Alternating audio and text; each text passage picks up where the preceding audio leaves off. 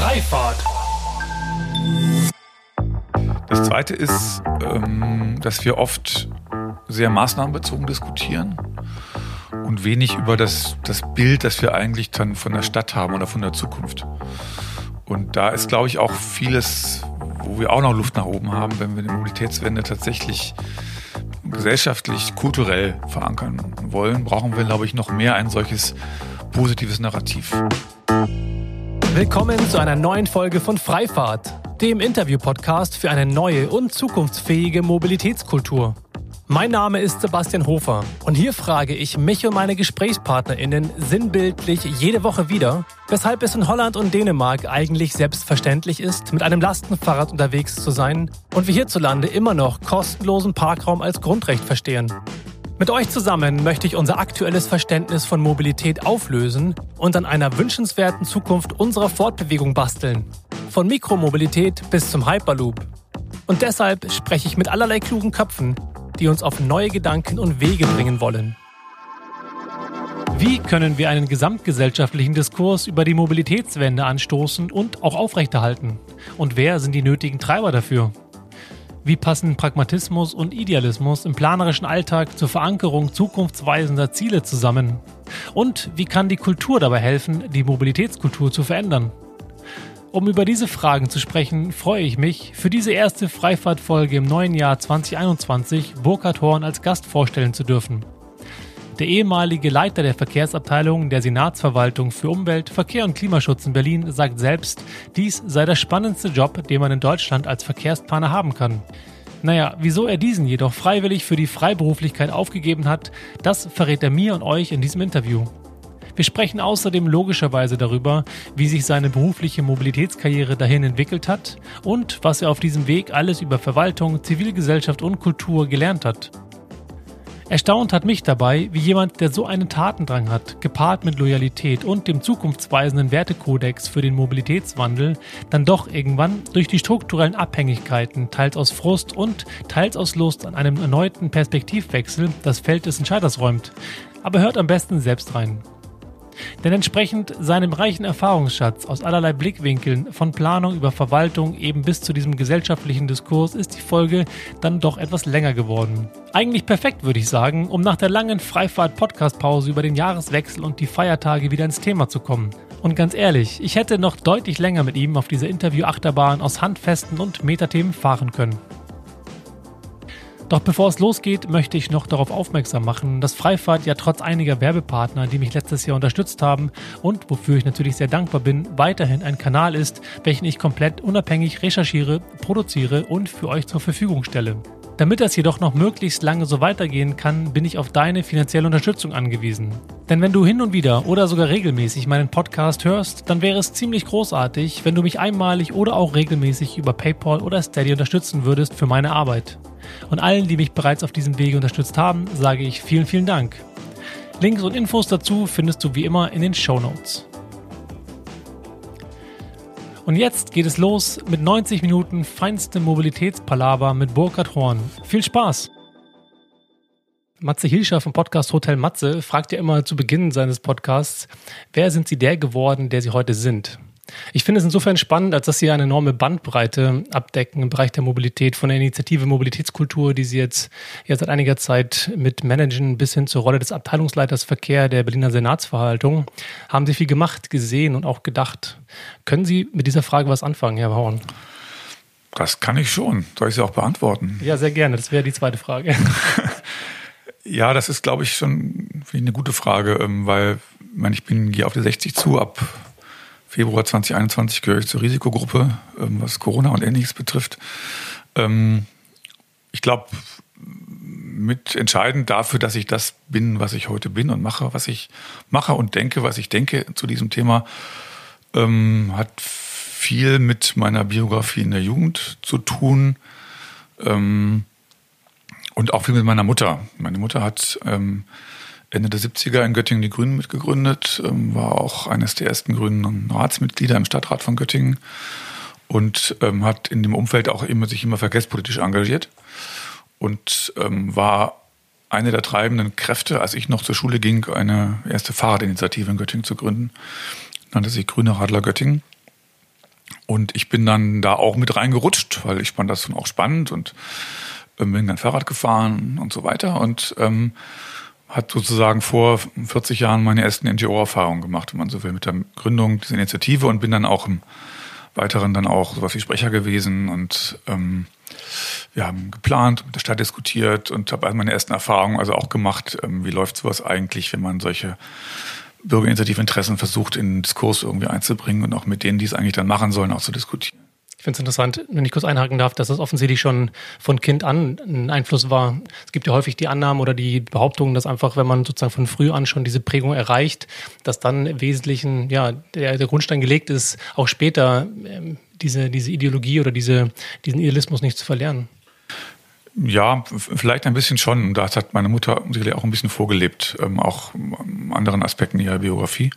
Ich meine, wir hatten auch ein Auto. Ähm, meine Mutter hatte ein, ein, R4 und ist mit da mit uns drei Kindern. Und der Vater ist früh gestorben, bis nach Windisch-Lappland hochgefahren in diesem R4, hat mich sehr beeindruckt. Hat auch Spaß gemacht, ähm, als Kind dann mit dem Auto dann auch in Göttingen-Harz zu fahren oder sonst wohin. Ähm, andererseits, Göttingen war immerhin Großstadt genug, dass es da einen guten öffentlichen Nahverkehr gab und gibt und dass sozusagen im, in der Alltag nicht so durch das Auto geprägt war, wie das vielleicht anderswo der Fall war. Und ich bin dann 82 nach äh, Kassel gegangen zum Studieren und habe auch, glaube ich, deshalb Stadtplanung studiert. Also ich habe nach dem Abitur geschwankt zwischen Geschichte und Stadtplanung, was ja durchaus zwei unterschiedliche Dinge sind. Bin auch damals mit dem Tremper Monatsticket, das es damals noch gab, durchs Land gefahren mit der Bahn, habe mir Unis angeguckt für beide Studiengänge und mich dann irgendwann für Stadtplanung in Kassel entschieden, weil ich das einen spannenden Studiengang fand.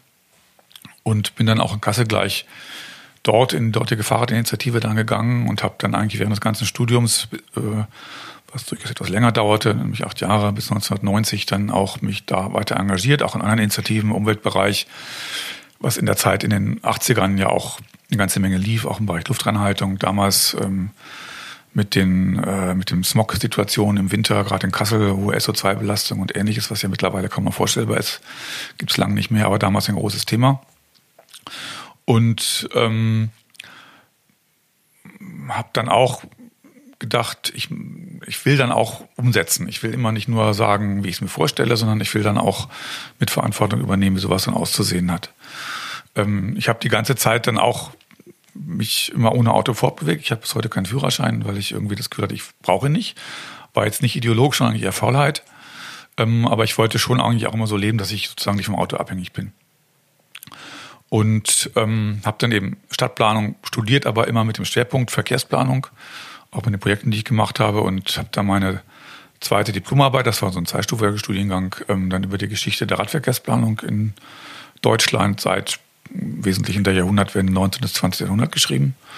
Okay, also auch da schon wieder der, der Fokus auf das Fahrrad als Verkehrsmittel? Ja, ja, das schon, weil ich habe mein Fahrrad, mein Mobilitätsalltag einfach sehr stark geprägt. Aber ist das dann, war das ein begeisterndes äh, Motiv, zu sagen, weil Fahrrad einfach so ein tolles 200 Jahre altes Verkehrsmittel ist oder eher tatsächlich so eine Art ähm, pragmatisches Nischennarrativ oder Nischenmotiv? Ja, ich fand tatsächlich die Planungsgeschichte das Interessante. Ähm, weil wenn man dann genauer reinguckt, ähm, ist es schon spannend zu sehen, was es alles schon mal gab. Dass es also in den 30er Jahren schon Radfahrstreifenplanungen gab, die dann erst in den 90ern wieder äh, in Deutschland aufgeploppt sind. Ähm, und erstaunliche Dinge, die man heute vielleicht wie das innovativ bezeichnen würde, ist fast alles schon mal da gewesen. Und dann aber eben auch zu beobachten, wie eben praktisch dann der Radverkehr mehr oder weniger dem der autogerechten Stadt des Wiederaufbaus quasi geopfert wurde, planerisch zumindest mit vielen, aber auch schon Entwicklungen schon vorher. Ähm, die ganze Verkehrsplanungsgeschichte hat ja, wie auch andere ähm, städtebauliche, architekturgeschichtliche Themen eine Dimension, die sich sozusagen eine große Kontinuität aufweist. Ähm, genauso wie das Ideal der aufgelockerten Stadt ja schon in den 30ern unter den Nazis entwickelt und auch erstmals umgesetzt wurde und dann in den 50er Jahren da richtig dann ja zum Durchbruch kam, war das mit der mit der autogerechten Verkehrsplanung ja teilweise auch schon entsprechend der Fall. Die gleichen Akteure, die ähm, dann im Wesentlichen für die kommunale und oder städtische Verkehrsplanung dann auch verantwortlich gezeichnet haben nach dem Krieg, ähm, indem sie auch die entsprechenden Richtlinien formuliert haben, dann als Stadtbauräte teilweise auch in den Stadtverwaltungen saßen, waren auch vor der Nazizeit oder auch während der Nazizeit durchaus schon aktiv. Das ist sehr spannend. Das ist auch eine eigene Geschichte nochmal für sich, auch losgelöst vom, vom, vom Fahrradverkehr. Aber das habe ich dann einfach da nochmal vertieft und das fand ich schon dann mal spannend, da sehr genau hinzugucken. Ich finde das insofern tatsächlich einfach interessant, weil ähm, mein Weg zum Fahrrad war eigentlich eher aus einem sportlichen Begeisterungsaspekt heraus, dass ich einfach gerne, gerne Fahrrad fahre und dieses Gefühl einfach immer wieder toll finde, auf dem Fahrrad zu sitzen. Aber bei Ihnen ist es ja scheinbar ein etwas anderes Motiv gewesen. Also Spaß hat es natürlich auch gemacht. Und also ich weiß noch, wie wir in Mitte 80er, 85, bin ich mit zwei Freunden mit dem Fahrrad von Kassel ähm, an die Adria gefahren. Und zwar mit einem ganz normalen Fünfgang-Stadtrad, also jetzt nicht mit dem Rennrad. Und halt erst ähm, durch die Rhön, dann die Donau runter nach Wien und dann äh, über Graz und die Karawanken ins damalige Jugoslawien hinein. Sind aus Versehen mal auf dem Autoput gelandet, diese alten jugoslawischen Autobahnen. Hat uns zum Glück keiner erwischt. Nach fünf Kilometern waren wir wieder runter und dann quer durch Istrien dann an die äh, jugoslawisch-italienische Grenze und dann zurück wieder durch Slowenien ähm, und dann über die niederen Tauern wieder nach, nach Österreich bis Salzburg und dann Zug zurück. Das hat riesen Spaß gemacht. Also Fahrradfahren ist natürlich auch was ähm, für Körper und Seele. Das ist überhaupt kein Thema. Und ich habe mir irgendwann auch ein Rennrad besorgt und bin dann ein paar Jedermann-Rennen gefahren und sowas. Also okay, das ist schon beruhigt mich, danke. auch ein Thema, keine Sorge. Ja, ähm, wir haben dann im, in, in Kassel war dann noch so eine Sondersituation, dass die Stadt damals ähm, sehr viel auch umsetzen wollte im Bereich Verkehrswende, auch damals schon, mit einem sehr ähm, fortschrittlichen Oberbürgermeister bzw. Kämmerer und auch dann Christiane Stadt, Talko, der Stadtbaurätin, die ja in München dann noch sehr aktiv war und auch viel gemacht hat, und einem Abteilungsleiter für Verkehrsplanung, Thomas Schlüter, der leider dann viel zu früh verstorben ist, 1994, der für mich bis heute so einer der Vorkämpfer für äh, eine Abkehr von der autogerechten Stadtverkehrsplanung war. Und ähm, im Februar 1990 sozusagen die treibende Kraft für den damaligen Beschluss eines neuen, man würde heute sagen, eigentlich Mobilitätskonzepts, damals bewusst Generalverkehrsplan nochmal genannten verkehrspolitischen Strategie für Kassel war, in der im Grunde alles drinsteht, was man heute immer noch findet. 20 Prozent weniger Autoverkehr, Parkumbewirtschaftung ausweiten, Flächen umverteilen und so weiter. Und das vor 30 Jahren. Und Was macht das mit Ihnen, wenn Sie da heute drauf gucken und genau diese, äh, diese Diskrepanz sehen, dass eigentlich im Wesentlichen nicht viel passiert ist? Ja, erstmal denke ich, ähm, Veränderungsprozesse dauern halt lange. Das muss man auch, glaube ich, akzeptieren. Auch wenn sie einem zu lange dauern, muss ich zumindest erstmal damit auseinandersetzen, warum sie so lange dauern, bevor man einfach sagt, sie dürfen aber nicht so lange dauern. Man muss es, glaube ich, erstmal verstehen. Ähm, und man merkt auch, dass es eben nicht damit getan ist, einfach nur etwas aufzuschreiben und zu beschließen, sondern es gehören halt ganz, ganz, ganz viele Elemente dazu, das in die Umsetzung zu bringen. Nicht nur jetzt seitens Politik und Verwaltung, sondern auch der Menschen, die das betrifft. Das ist sicherlich ein ganz wichtiges, grundsätzliches Thema und wir werden nachher nochmal vertiefen, das war gerade in Kassel dann ja auch ein Thema, was das nochmal auch zu einer Art Backlash nochmal geführt hat. Jedenfalls war der, der Thomas Schlüter auch in der Verkehrsinitiativen-Szene gut verankert und kannte uns alle und hat dann sogar dafür gesorgt, dass wir als Initiative praktisch ein kleines Planungsbüro gegründet haben und in der Endphase meines Studiums und auch das andere dann schon auch so kleine Aufträge für die Stadt gemacht haben. Also Machbarkeitsstudien. Was heißt denn, wenn man die Wilhelmshöhe Allee, wenn man da die Fahrbahn reduziert und da Radverkehrsanlagen im Fahrbahnraum einrichten wollen und sowas. Das, und das hat mir auch Spaß gemacht und hat dann auch dazu geführt, dass meine erste Stelle auch bei der Stadt Kassel war. Mit dem ersten Auftrag damals eine Hauptverkehrsstraße, eine vierstreifige mit über 40.000 Fahrzeugen umzugestalten, ähm, was eben bessere Zugänglichkeit von den Straßenbahnhaltestellen in der Mitte, Rückbau von Fußgängertunneln, Anlage von Radwegen, die es noch gar nicht gab und so etwas betraf. Und ähm, und dann irgendwann sozusagen weitere Projekte im Bereich Verkehrsplanung gemacht habe. Die Verkehrsplanung war dem Planungsamt zugeordnet. Ähm, auch viel Radverkehr, ähm, aber auch Straßenbahnplanung und andere Themen. Ich habe damals mit einer Kollegin zusammen die die erste Radroutenkonzeption ähm, für die Stadt Kassel entwickelt, ähm, basierend nicht nur einfach ähm, Stadtplan nehmen und Radwege einzeichnen, sondern wirklich gucken, so eine Art an, sozusagen orientiert an so einem U-Bahn-Netz, ähm, jeden Stadtteil mit der Innenstadt zu verbinden, auf möglichst direkten Routen, farblich unterschiedlich, auch für die Wegweisung und für die, für die Kommunikation ähm, definiert mit Flyern und so weiter. Also auch Dinge, die man teilweise jetzt wieder neu erfindet. Genau, das wollte ich gerade sagen. Eigentlich genau ähm, das, was man heutzutage ja, auch wieder sieht. Damals halt auch das, das Ziel, möglichst schnell auch was umzusetzen. Das heißt jetzt nicht zu warten, bis die großen Hauptverkehrsstraßen umgebaut werden, sondern dann auch viel Tempo 30 Zonen genutzt. Da war ja äh, Kassel schon sehr weit im Vergleich zu anderen Städten. Parkierungshilfen bauen, kurze Radwegstücken bei Einbahnstraßen freigeben, so in diese Richtung halt möglichst durchgängig benutzbare Routen zu schaffen. Und dann, da sind 95 dann auch die ersten eröffnet worden. Und ich bin aber an dem, an dem Tag nach der Eröffnung der ersten Route, ähm, habe ich dann gekündigt. Hintergrund war, dass es 1993 eben ähm, eine Kommunalwahl gegeben hat, wo die Stadt sich verkehrspolitisch danach im negativen Sinne neu aufgestellt hat. Ähm, die Verkehrsplanung aus dem Planungsraum rausgenommen wurde und dem Ordnungssetzer zugeschlagen wurde mit neuen Führungskräften und es hat einfach keinen Spaß mehr gemacht. Und dann konnte ich mich entscheiden zwischen einer Promotionsstelle an der Uni und äh, einer freien Mitarbeit in einem Planungsbüro, Planungsgemeinschaft Verkehr Hannover, Dankmar Alrutz, also damals so einer der Radverkehrspäpste und eigentlich heute noch in Deutschland. Ähm, die hatten gerade zusammen mit dem Planerbüro Südstadt ähm, den Auftrag bekommen, den ersten Bericht zur Situation des Radverkehrs in Deutschland für die Bundesregierung zu schreiben. Das haben wir damals im Jargon, unserem privaten Jargon Helmut Kohl-Bericht genannt, weil Kohl noch Kanzler war. Also so lange ist das her. Und das war das erste Mal, dass sozusagen der Bund sich für das Thema Radverkehrs interessiert hat. Und dann sollte ich diesen Bericht mitschreiben. Das habe ich dann auch gemacht. Ähm, eigentlich nicht bis zum Ende, weil dann Anfang oder Ende 96 schon, Ende 95 schon die Stelle der Leitung der Abteilung Verkehrsplanung in der Stadt Göttingen ausgeschrieben war, die ähm, eigentlich gut auf mich passte. Göttingen war meine alte Heimat, ich kannte die Stadt, habe in Kassel gelebt, hatte dort mittlerweile eine Partnerin und ein Kind. Und das ist mit dem ICE eine Pendelentfernung gewesen, 18 Minuten mit dem Zug von Bahnhof zu Bahnhof und mit zwei Fahrrädern dann kombiniert 35 Minuten von Haus zu Haus, also sehr bequemer Arbeitsweg. Also auch da schon Pionier der intermodalen Wegekette. Das bot sich an. Es gab in Göttingen damals schon ein Fahrradparkhaus, ähm, wo ich dann mein zweites Rad in Göttingen stehen hatte, mit dem ich dann zum Rathaus gefahren bin. Eine Frage würde mich mal interessieren an dieser Stelle ist, und zwar, ähm, wenn man beschließt, in die Verwaltung zu gehen, in die Behörde zu gehen und dort gestalterisch mit teilzunehmen, ähm, was hat Sie dazu bewogen, genau diese, in dieser Welt äh, agieren zu wollen?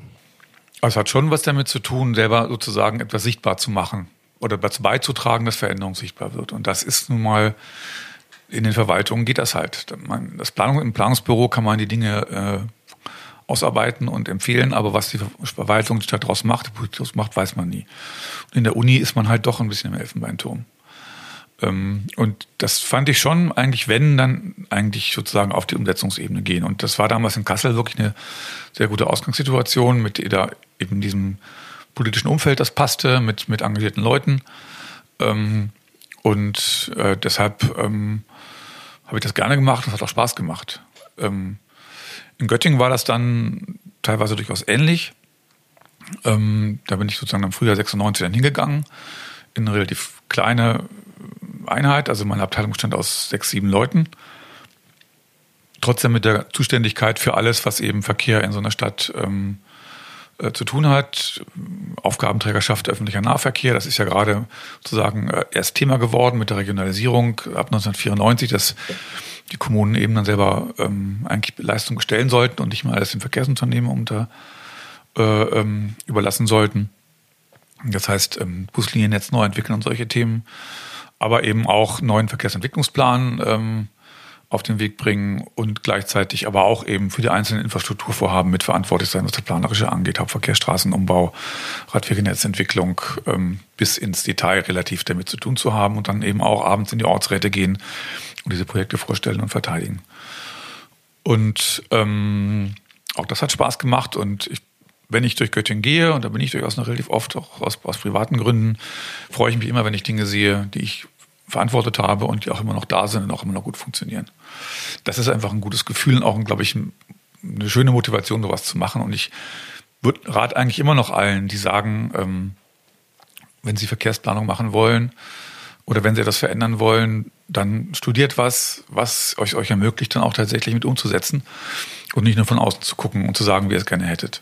Das habe ich nicht bereut. Wenn wir jetzt mal in die Zukunft zoomen, beziehungsweise ins Jahr 2017 haben Sie ja die Position als Abteilungsleiter Verkehr in der Senatsverwaltung in Berlin ja dann auch irgendwann geräumt und beschlossen, dass Sie als freiberuflicher Berater weiterarbeiten würden äh, oder weiterarbeiten wollen. Sie haben vorher davon gesprochen, dass es wichtig ist zu verstehen, warum etwas nicht funktioniert. Ähm, was haben Sie denn im Laufe der Jahren von Göttingen bis nach Berlin verstanden, was nicht funktioniert und was hatte das damit zu tun, nachher den Posten des Abteilungsleiters zu räumen? Also den Posten der Abteilungsleiters ähm, freiwillig zu räumen, ähm, hat was wahrscheinlich auch mit der Position zu tun. Also Berlin war natürlich dann nochmal eine andere Ebene.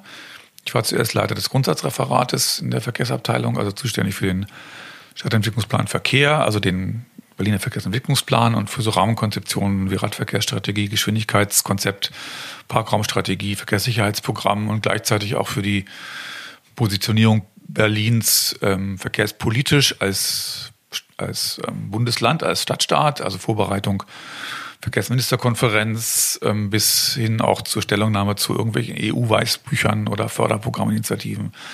Ähm, also schon ein Stück weit weg von der konkreten Umsetzung, die in Berlin ja durch die Zweistufigkeit der Verwaltung dann doch vorwiegend bei den Bezirken dann liegt. Ähm, Aber auf der anderen Seite direkt nah dran an den wichtigsten Themen, ne? Ja, ja ich habe ja auch nicht gesagt, dass mir das keinen Spaß gemacht hat. Also ähm, ich habe das Privileg gehabt, den spannendsten Job zu haben, den man als Verkehrsplaner in Deutschland haben kann. Dann auch noch als Abteilungsleiter, wo man dann eben noch für vier andere Referate mit zuständig ist. Ähm, auch viele ministerielle Aufgaben, also behördlicher Art, die man als Bundesland eben hat. Oberste äh, Wasserschifffahrtsbehörde und keine Ahnung, was alles noch dazu gehörte, was jetzt nicht den Stellen, den Schwerpunkt meiner Tätigkeit mit sich gebracht hat.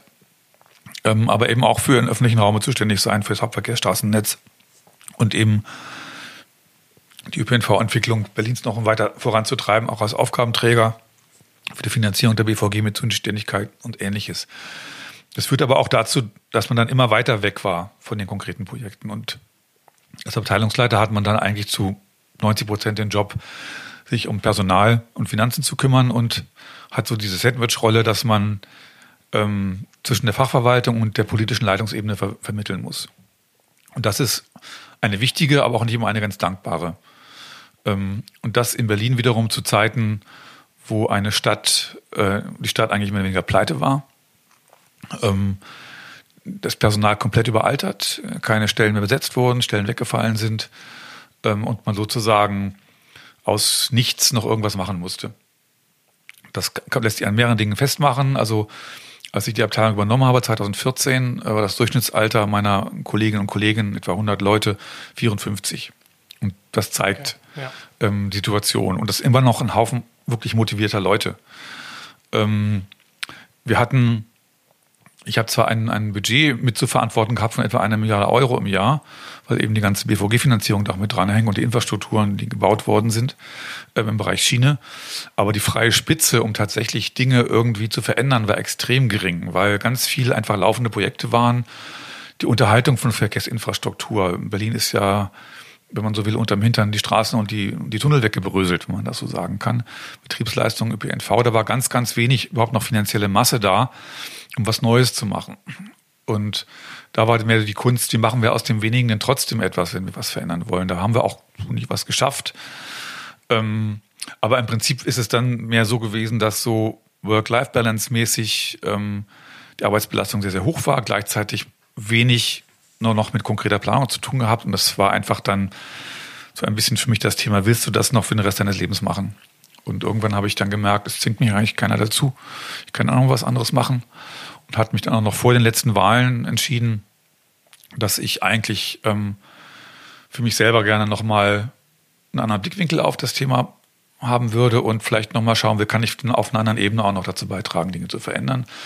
Und dann blieb eigentlich nur die Freiberuflichkeit und auch nur der Schritt, ähm, wirklich als allein agierender Berater unterwegs zu sein, ähm, weil noch eine andere Kommune gehen oder eine andere öffentliche Institution, das, da habe ich wirklich viel Schönes erlebt und dass ich auch gar nicht mehr ähm, ähm, toppen kann auf der Ebene. Als Consultant in eine große Firma zu gehen, wäre vom Regen in die Traufe zu kommen.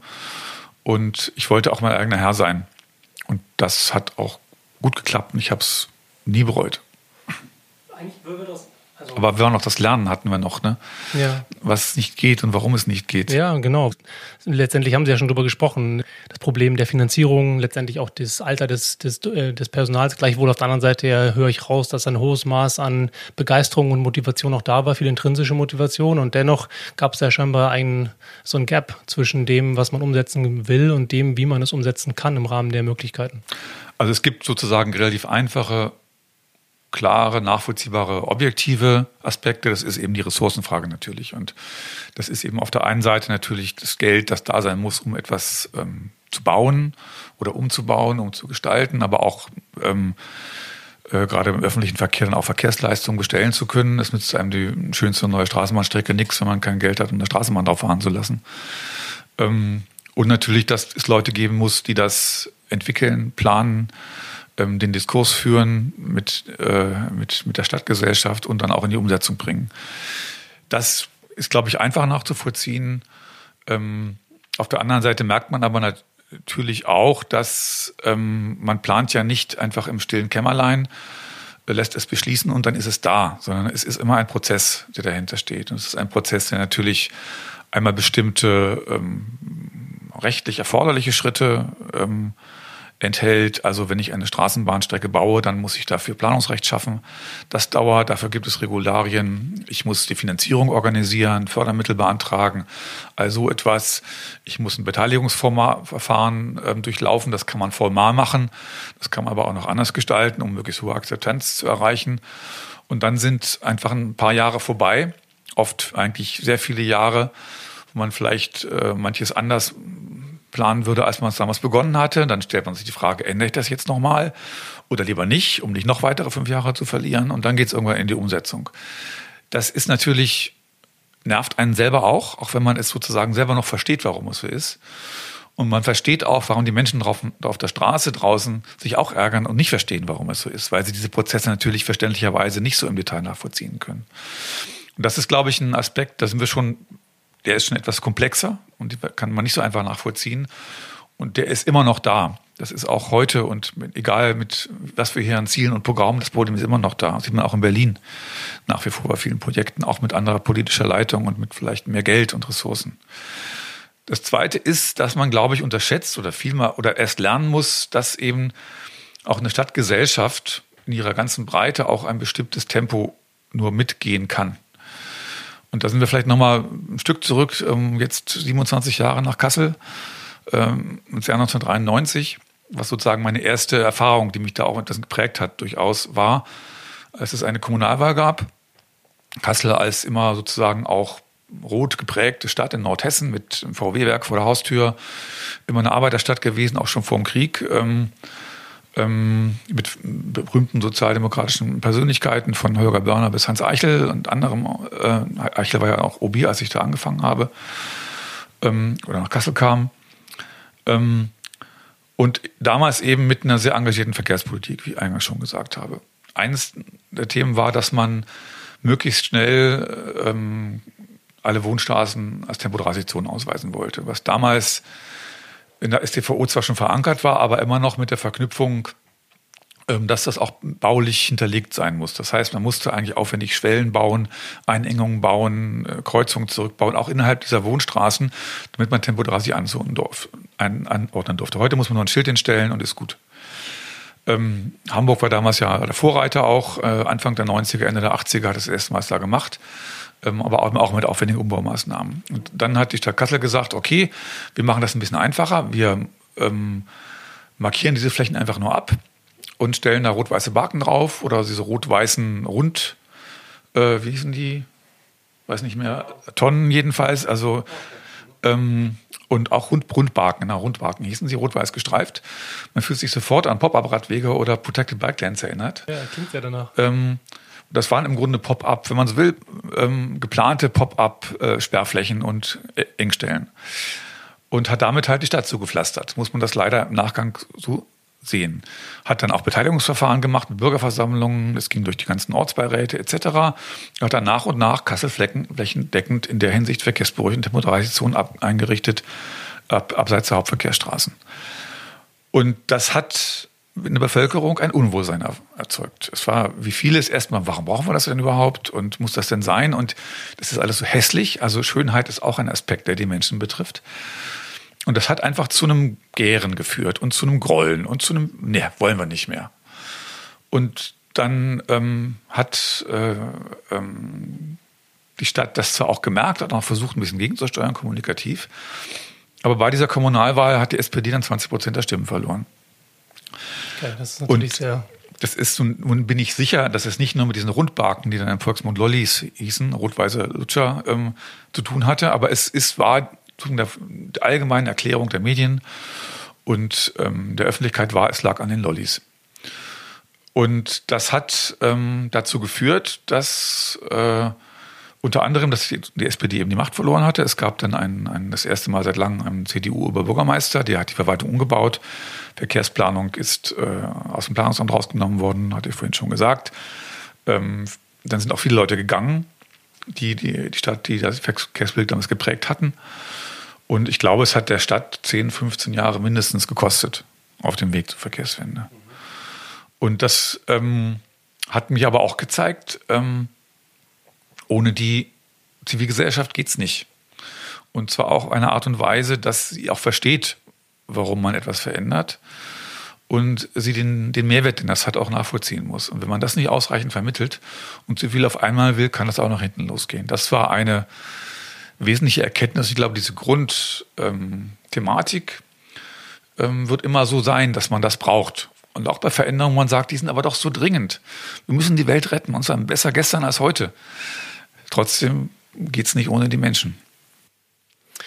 Ja, ähm, ich wollte ja heute ganz gerne über das Thema der Mobilitätskultur mit Ihnen sprechen und ähm, es scheint mir eine gute Gelegenheit sein, einzusteigen. Allerdings, bevor wir das machen, will ich noch ein kurzes kleines Spiel spielen, und zwar das Entweder-Oder-Spiel, bei dem ich zwei Begriffe vorlese und Sie sich äh, möglichst intuitiv und schnell für eins der beiden Begriffe entscheiden dürfen. Es gibt einen Joker, also einmal weitersagen ist erlaubt, ansonsten muss man sich leider immer für eine der beiden Varianten entscheiden. Das ist ja gemein, aber da muss ich mich ja wohl drauf einlassen. Das stimmt. Also los geht's. Ähm, Fahrrad oder E-Scooter? Fahrrad. Lastenrad oder E-Auto? Wenn, dann Lastenrad, weil ich keinen Führerschein habe. Auto oder kein Auto? Das hat sich schon eben durch die Frage erledigt. Das stimmt. U-Bahn oder Taxi? U-Bahn. Besitzen oder teilen? Sowohl als auch, kann ich nicht sagen. Ne? Mhm. Also eigentlich tendenziell eher eigentlich wirklich, eigentlich wirklich beides. Ich, ähm, ist das der Joker? Das, wenn man so will, ist es der Joker, weil ich kann es tatsächlich nicht mit Ja oder Nein beantworten. Okay. Alleine oder gemeinsam? Ja, allein. Free Floating oder Hybrid?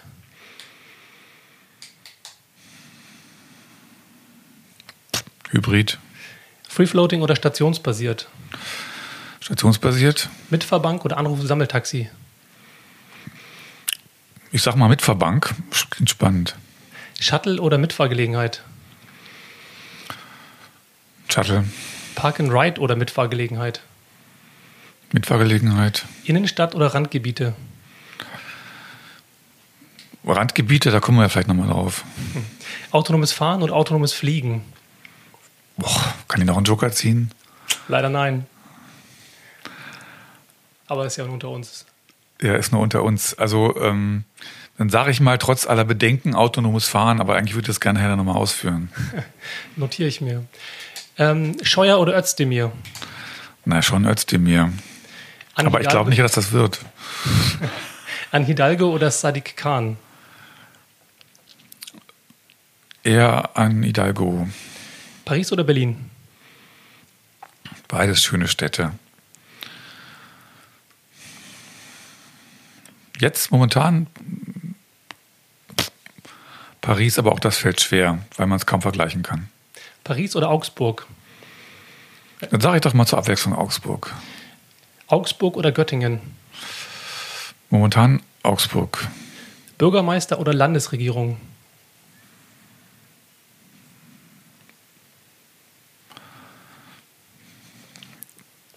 Das ist schwierig, damit entweder oder zu machen. Wenn ich das ich selber gerne sein würde, eher Bürgermeister. Bürgermeister oder Stadtbaurat?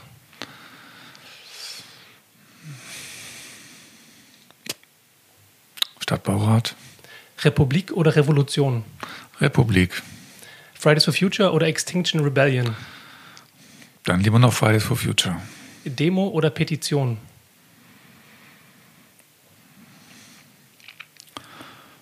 Es braucht beides. Demo. Bürgerbeteiligung oder Förderprojekte?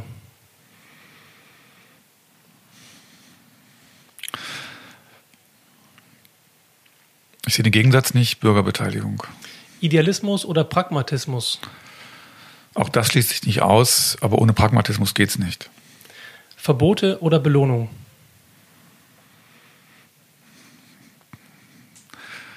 Push and Pull, aber das ist jetzt auch unfair. Ne? Ähm, Ich sage erstmal Belohnung, aber wir kommen ohne Regulierung nicht aus. Das ich habe mich da jetzt ziemlich rumgedrückt um das Einfache, aber es tut mir leid, das musste sein. Das ist okay. Es bietet ja viel Gelegenheit, darüber zu sprechen nachher.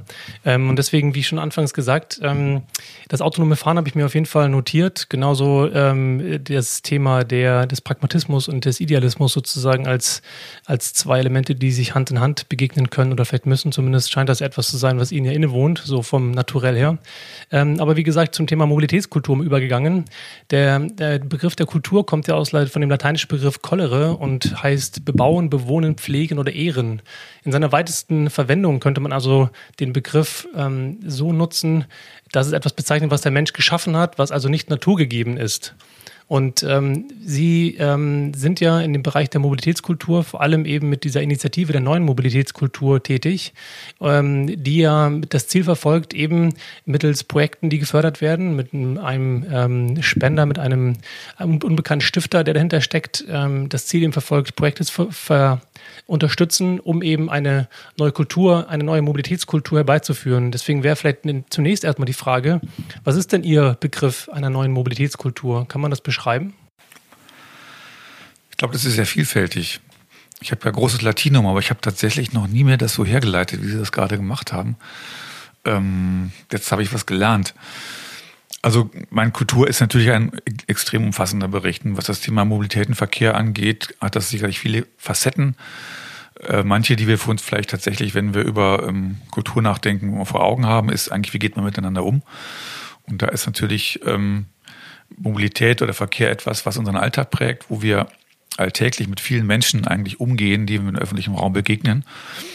Je nachdem, wie wir unterwegs sind, welche Rolle wir gerade haben, hat es auch eine kulturelle Frage und ich glaube, es würde viele geben, die mir zustimmen, dass wir da kulturell im Umgang miteinander Luft nach oben haben. Das ist sozusagen mehr so die, Be die Begegnung, wenn man das den Aspekt der Kultur hat. Ja, auf jeden Fall. Also ähm, ich habe es in meiner letzten Kolumne auch geschrieben.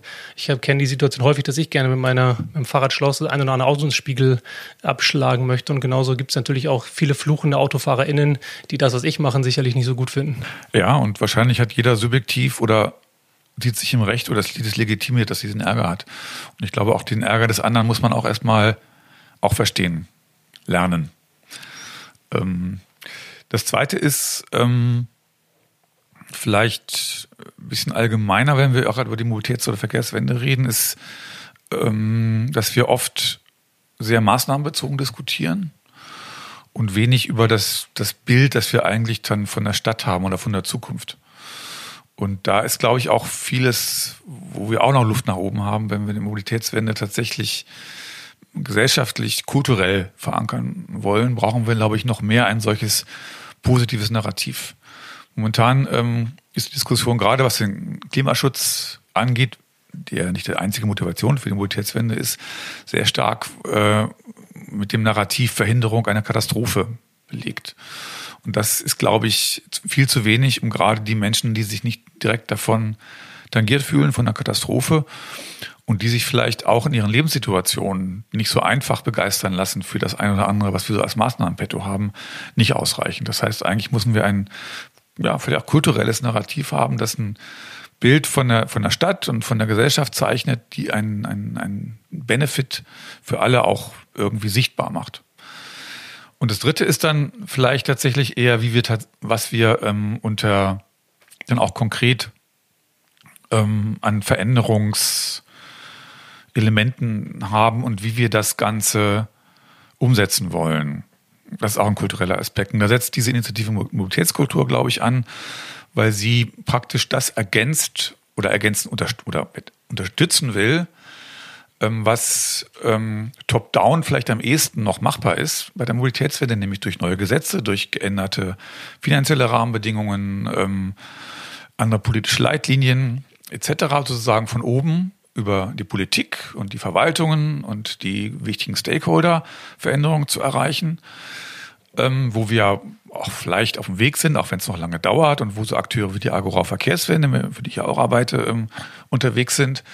Das zu ergänzen durch bottom-up, das heißt eine kulturelle Veränderung von unten. Das heißt, die Zivilgesellschaft mit ihren Initiativen und mit ihren Möglichkeiten zu unterstützen, ähm, Veränderung sichtbar zu machen und in die Breite zu tragen. Das ist im Grunde die Idee dieser äh, Initiative Mobilitätskultur. Genau, also das ist im Grunde die, der Ansatz gewesen, ähm, jetzt auch von dem schon an, an erwähnten anonymen Spender, ähm, solche Initiativen zu unterstützen, die ähm, gute Ideen haben, die vielleicht auch schon nur etwas gemacht haben und wo wir, also diejenigen, die das jetzt sozusagen dann ähm, bei dieser Initiative dann auch tatsächlich die Projekte aussuchen, die Förderprojekte aussuchen und dann auch begleiten, wir das Gefühl haben, da ist ein guter Ansatz, der ist es wert, in die Breite gebracht zu werden, der ist auch tatsächlich skalierbar, dahinter steht auch eine Organisation, Verein, was auch immer, ähm, der mit solchen Fördermitteln auch gut umgehen kann. Und mit dem Ziel unterm Strich auf ganz vielfältige Art und Weise eben einen Beitrag dazu leisten, dass in der Gesellschaft, in der Breite sichtbar wird, ähm, was man ändern kann, wie man es ändern kann und welchen Nutzen es auch für die Menschen bringt. Sie haben mal geschrieben in einem Artikel, Mobilitätskultur bedeutet inzwischen auch eine Haltung zu haben, eine Haltung bezogen auf die Zukunft, in der wir leben wollen. Welche Zukunft, also wie sieht die Zukunft denn aus, in der wir leben wollen oder in der Sie leben wollen? Also die Zukunft sieht erstmal so aus, dass ich ähm, nach wie vor gerade was Stadt angeht, ich mir eine vielfältige Stadt vorstelle, die auch noch unterschiedlich aussieht. Ähm, ich mag jetzt nicht so ein gleichförmiges Öko-Idyll überall haben. Stadt muss auch noch spannend sein, überraschend sein, muss ähm, Nischen haben, ähm, muss auch Unorte haben. Das gehört zu einer Stadt dazu. Ich habe im Studium meine erste Diplomarbeit habe ich über ökologische Stadtentwicklung geschrieben. Das war Mitte, Ende der 80er Jahre, als so die ersten Öko-Utopien auch in der Stadtplanung auftauchten. Und das waren alle so schreckliche, gleichförmige, wir sind alle Gutmenschen-Städte. Und das fand ich grauenhaft, weil es eigentlich mit Urbanität nichts mehr zu tun hat. Und zur Urbanität gehört eben auch noch diese Vielfalt. Ähm, und natürlich kann, muss eine Stadt trotzdem anders aussehen, als sie heute aussieht, indem sie sozusagen benutzbarer, lebenswerter, ähm, ähm, auch sicherer ist. Und das hat dann wiederum viel mit Mobilität zu tun. Ich glaube nicht, dass da alle Fahrrad fahren werden. Ähm, es wird auch nach wie vor Fahrzeuge geben. Auch der öffentliche Nahverkehr wird sich nicht nur mit On-Demand-Shuttles äh, durch die Gegend begegnen, sondern wir brauchen auch nach wie vor große, leistungsfähige Achsen, wo auch große Gefäße unterwegs sind. Ähm, und es wird auch eine Stadt sein, die sich an den Klimawandel anpassen muss, weil der Klimawandel ist im Gange, das können wir nicht leugnen. Wir können nur noch versuchen, ihn zu bremsen, einzuhegen, damit umzugehen. Auch das wird sich auf die Stadt und die Stadtbild auswirken. Ich habe da jetzt sozusagen kein ganz, ganz präzises Zukunftsbild, das ich Ihnen jetzt an die Wand malen könnte, aber es ist schon von Veränderung und gleichzeitig aber auch weiterhin von, von Vielfalt geprägt. Ich denke, das wäre widersprüchlich zu sagen, das ist das Zukunftsbild und das, darauf müssen wir hinzulaufen. Ich denke, das ist ja auch die Idee der Haltung, von der Sie sprechen. Zumindest resoniert das mit mir in der Form, dass die Haltung die Grundlage ist, auf Basis derer man sich dann als Kollektiv gemeinsam hin, hin bewegt, auch im Sinne von Bürgerbeteiligung. Was allerdings natürlich dagegen spricht, ist, dass wenn wir rausgucken, leben wir in einer Stadt, die eben nicht diesem Bild entspricht, sondern wir leben natürlich mit ganz viel, mit ganz viel Autos, mit ganz viel Flächenverschwendung, ähm, sage ich mal, und ähm, haben offensichtlich als Gesellschaft, als Kollektiv entschieden, dass das okay ist für uns. Widerspricht sich das nicht eigentlich? Also ja, das ändert sich ja aber, glaube ich, schon ein bisschen. Und es dauert aber eben. Es ist, ich meine, auch das, äh, das Kollektiv, wie es jetzt möglicherweise noch, vielleicht aber auch gar nicht mehr mehrheitlich das so gut findet, wie es ist. Ich glaube, gut finden tut das die Mehrheit nicht mehr. Aber sie weiß noch nicht so richtig, wie sie damit umgehen soll, ohne gleich viel von dem eigenen in Frage stellen zu müssen. Das ist, das, das dauert. Und das natürlich steht das im Widerspruch damit, dass man sagen, zu Recht sagen kann, wir haben eigentlich nicht mehr Zeit, viel zu warten und damit müssen wir irgendwie umgehen. Ähm, aber trotzdem kann man das, glaube ich, nicht, nicht ignorieren. Ich habe hatte jetzt gerade im Sommer ein, ein spannendes Projekt auf einer ganz, auf einer ganz anderen Ebene, ähm, was auch einen ähnlichen Prozess zeigt. Da war ich im Braun Braunkohletagebau im Rheinischen Revier. Da gab es ein, ein, Werkstattverfahren von einem Zweckverband aus den Gemeinden, die um den, Garz, äh, den Tagebau Garzweiler 2 angesiedelt sind, die ein Zukunftsbild entwickelt haben wollten ähm, im Rahmen des Werkstattverfahrens, wie der zentrale Bereich des jetzigen Tagebaus ähm, nach der bislang für 2038 vorgelegenen, äh, vorgesehenen Stilllegung, Klammer auf, glaube keiner von uns glaubt, dass es bei diesem Datum bleiben wird, Klammer zu, ähm, entwickeln sollte. Da waren drei Teams eingeladen worden, jeweils zusammengesetzt aus, aus Städtebauern, Landschaftsplanern und auch assoziiert Verkehrsplanern. Ich ähm, war Teil eines Teams aus dem schwedischen Architekten, einem Landschaftsplaner von Bodensee. Ähm, wir haben da sechs Tage lang vor Ort ähm, uns damit beschäftigt. Das war total spannend, faszinierend, wir haben spannende Ideen entwickelt. Aber man lernt dann ja auch viel über, über den Raum und über die Menschen dort. Man lernt die ja auch kennen. Man spricht mit den Bürgern und mit den Bürgermeistern und all so etwas. Und man kann ja jetzt auch nicht sagen, dass vor 50 Jahren das nicht auch ein kollektiver Konsens war. Wir wollen billige Energie haben, wir wollen Wohlstand haben und dazu brauchen wir die Braunkohle.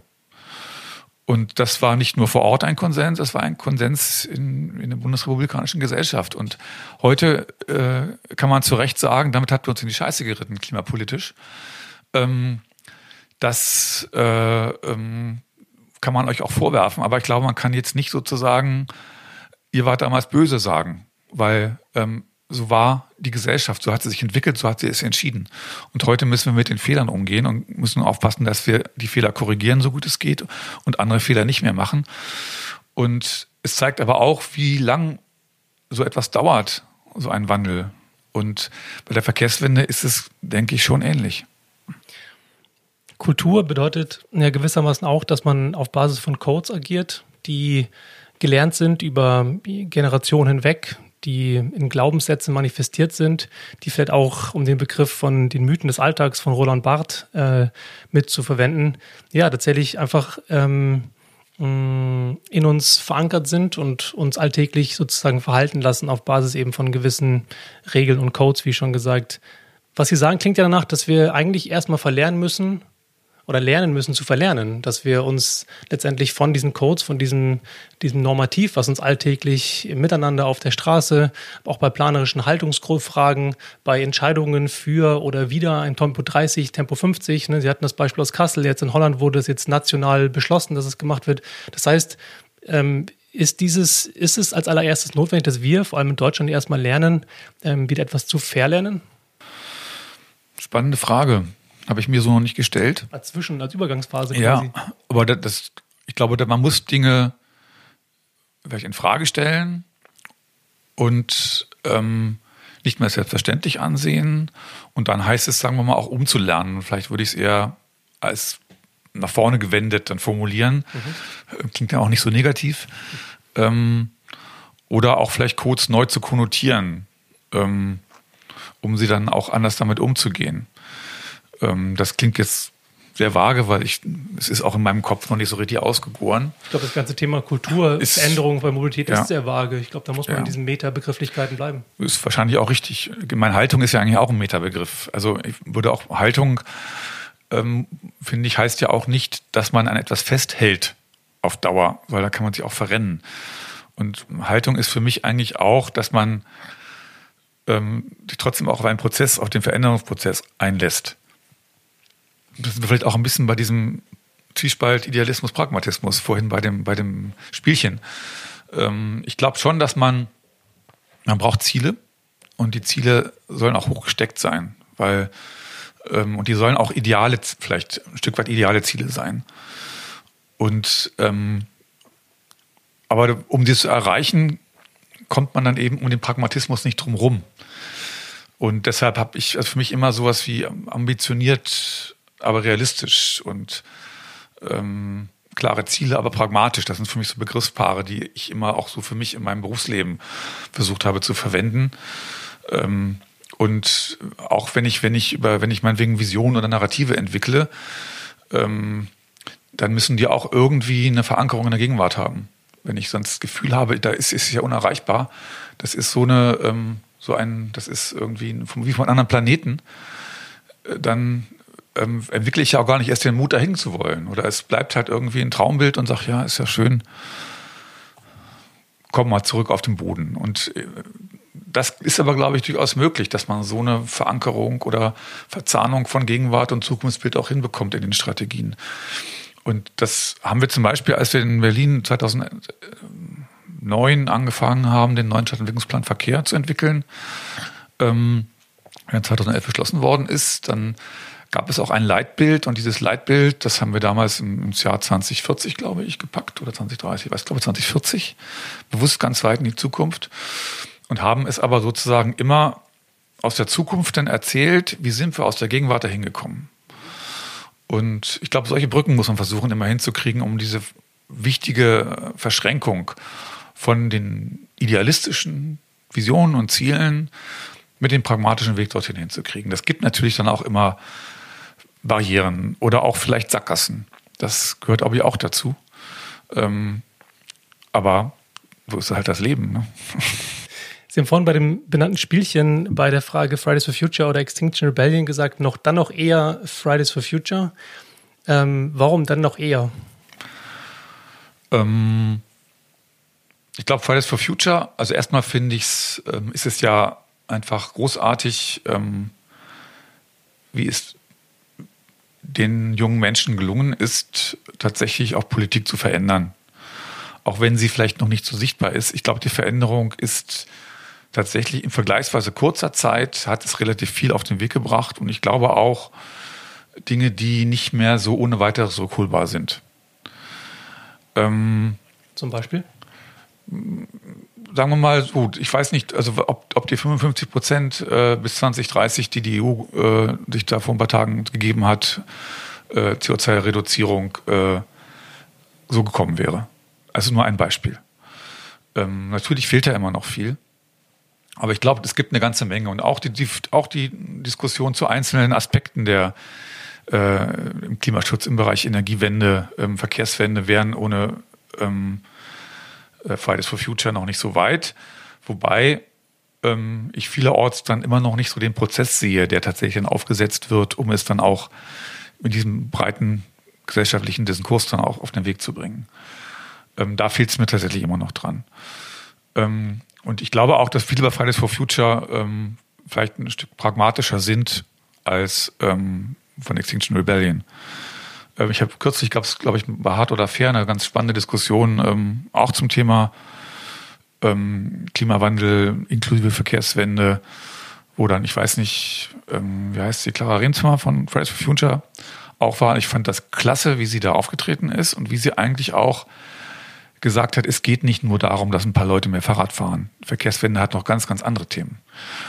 Und da, finde ich, unterscheiden sie sich, besonders als Person, von vielen anderen im Bereich der Verkehrswende-Bubble, die denken, wir müssen nur alle mehr Fahrrad fahren, alles wird gut. Das geht am Thema ganz klar vorbei. Und das finde ich gut. Extinction Rebellion finde ich mit diesem moralischen Rigorismus, ähm, in dem sozusagen alle, die, ich übertreibe es jetzt ein bisschen, in meiner Wahrnehmung, ähm, ein bisschen auch in Schubladen gepackt wird, nach dem Motto, wer nicht für den radikalen Wandel ist, ist gegen den Wandel, wenn nicht für uns, ist es gegen uns, eigentlich eher ausschließend wirkt. Und das ähm, verträgt eine demokratische Gesellschaft nicht, wenn sie etwas verändern will.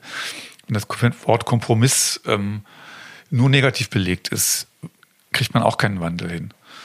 Und ähm, da habe ich Probleme mit. Ich habe auch bei vielen von Fridays for Future mit dem moralischen Rigorismus, die gibt es da ja auch Probleme mit, auch mit anderen Akteuren, auch mit Akteuren der Verkehrswende. Ich finde immer, ähm, also Verkehrswende und Wandel braucht einen moralischen Kompass aber er braucht nicht den moralischen Zeigefinger, weil der wirkt dann eher abschreckend. Und das ist für mich, da gibt es einen Unterschied. Und da ähm, ist auch meine einfach meine Erfahrung, ähm, wenn ich wirklich Wandel erreichen will, komme ich mit dieser, mit dem Rigorismus und mit der, dieser ausschließenden Art zu kommunizieren und zu agieren nicht wirklich weiter.